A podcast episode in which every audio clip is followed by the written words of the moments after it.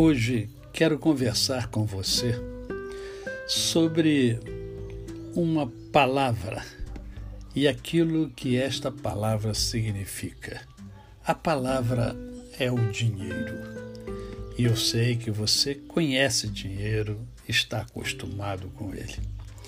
E eu sei que você também já ouviu falar muito mal sobre o dinheiro. A tal ponto em que muitas vezes criamos crenças falsas a respeito do dinheiro.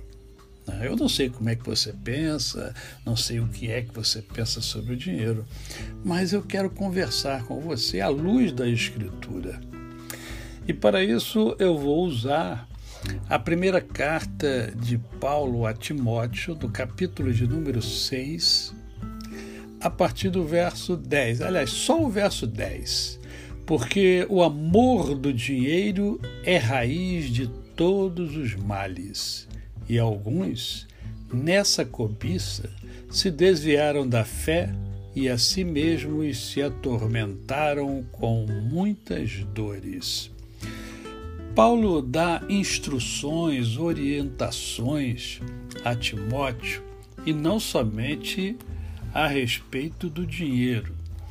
Fala sobre os falsos mestres, fala sobre senhores e escravos, mas aqui, né, aqui é, eu quero me deter apenas sobre o dinheiro, porque não é o dinheiro o problema.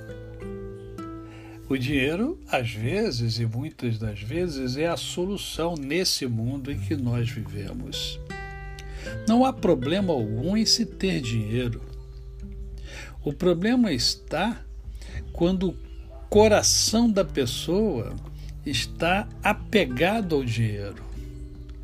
Quando passa a ter como objetivo primeiro e principal ter dinheiro ele faz é, do dinheiro o seu Deus.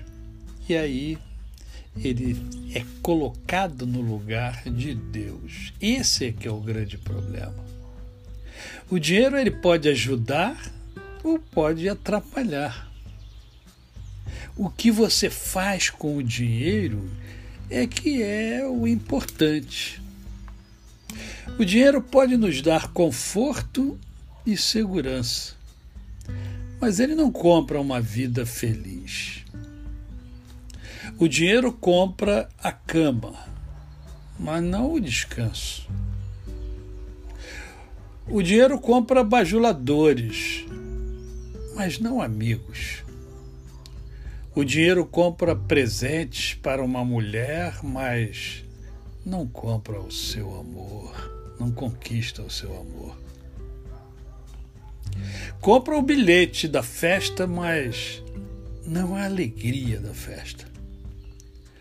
Paga a mensalidade da universidade ou da escola, mas não produz a arte de pensar.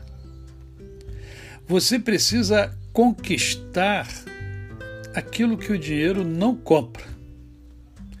Caso contrário, será um miserável, ainda que seja um milionário.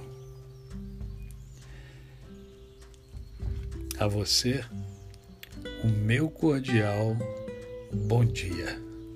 Eu sou o pastor Décio Moraes.